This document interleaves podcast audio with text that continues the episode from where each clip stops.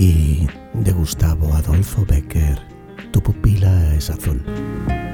Tu pupila es azul y cuando ríes, su claridad suave me recuerda el trémulo fulgor de la mañana que en el mar se refleja. Tu pupila es azul y cuando lloras, las transparentes lágrimas en ella se me figuran gotas de rocío sobre una violeta.